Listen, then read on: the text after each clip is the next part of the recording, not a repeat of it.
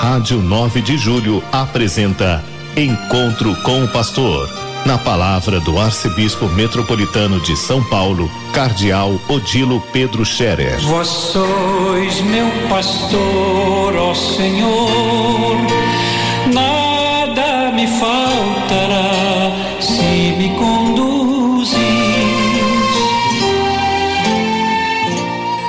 Ouvintes da Rádio 9 de Julho, saudação e bênção para todos vocês neste dia 4 de fevereiro. Hoje é sexta-feira.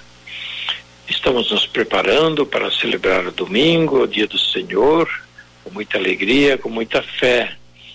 E nesse início de fevereiro, a igreja eh, está celebrando o tempo comum na liturgia.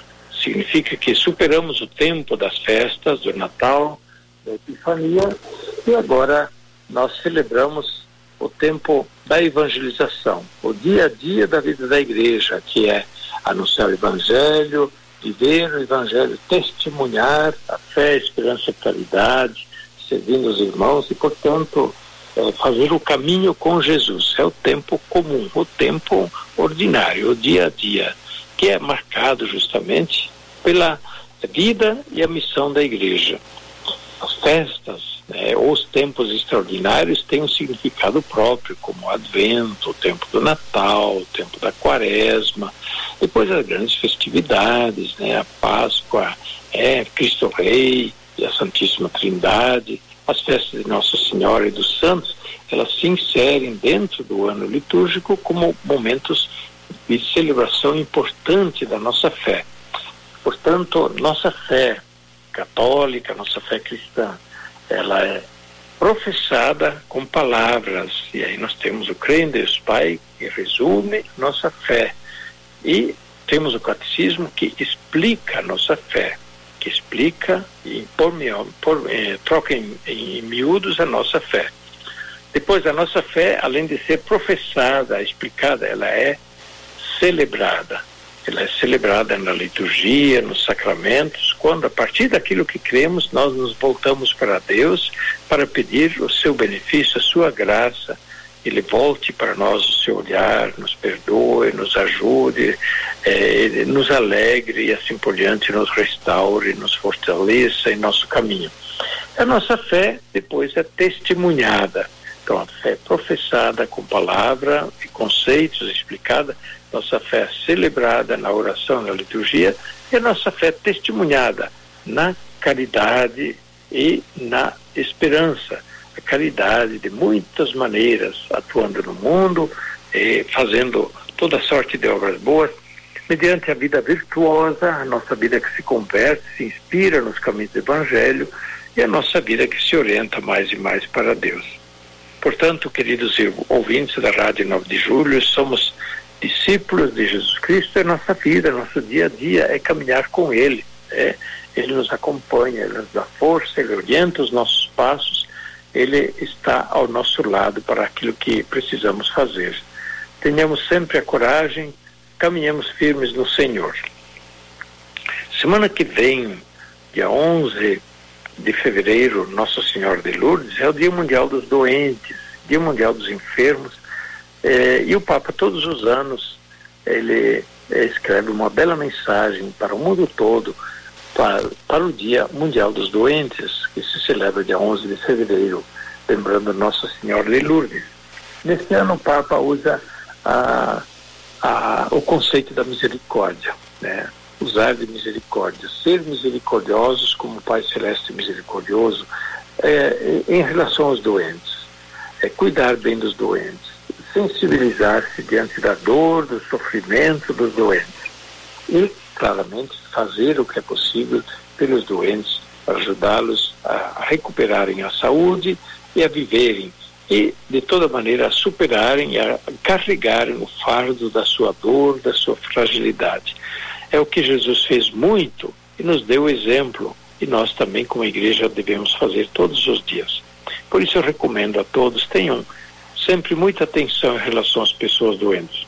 Nesse tempo temos de novo muitos doentes de Covid, menos graves do que no início da pandemia, Graças a Deus por causa da vacinação que continua e quem não se vacinou corre para vacinar porque ela é importante. O fato é que se constata que mais de 80% das pessoas que estão na, nas UTIs hoje e nos hospitais são pessoas que não foram vacinadas ou que só vacinaram uma vez, de toda maneira se vacinaram de forma incompleta.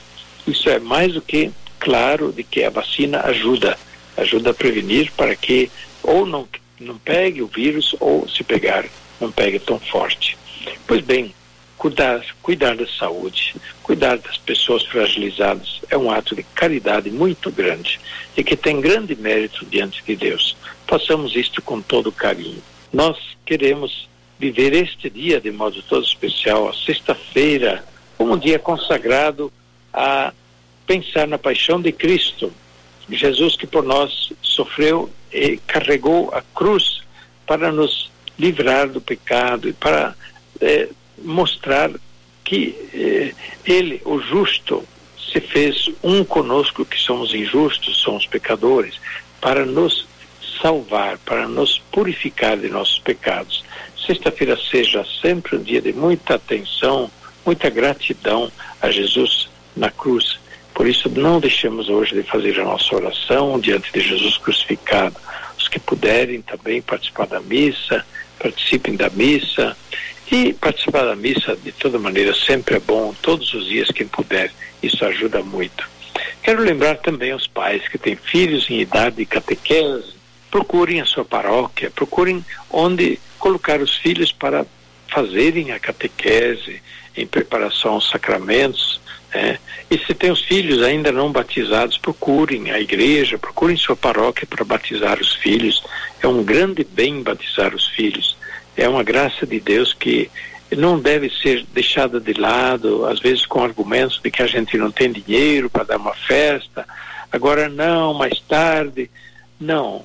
Se nós temos fé e se nós temos realmente é, apreço por aquilo que o batismo significa, nós não deixaremos para lá, não deixaremos para mais tarde, não deixaremos mais para mais adiante, quando a gente puder dar uma festa.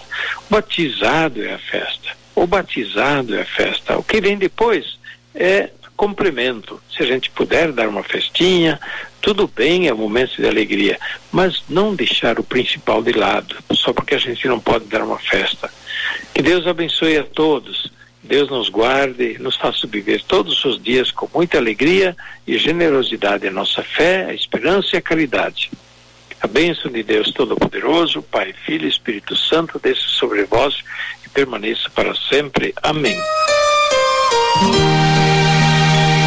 A Rádio 9 de Julho apresentou Encontro com o Pastor, na palavra do Arcebispo Metropolitano de São Paulo Cardeal Odilo Pedro Xeré. Vós sois meu pastor, ó Senhor, nada me faltará se me convidar.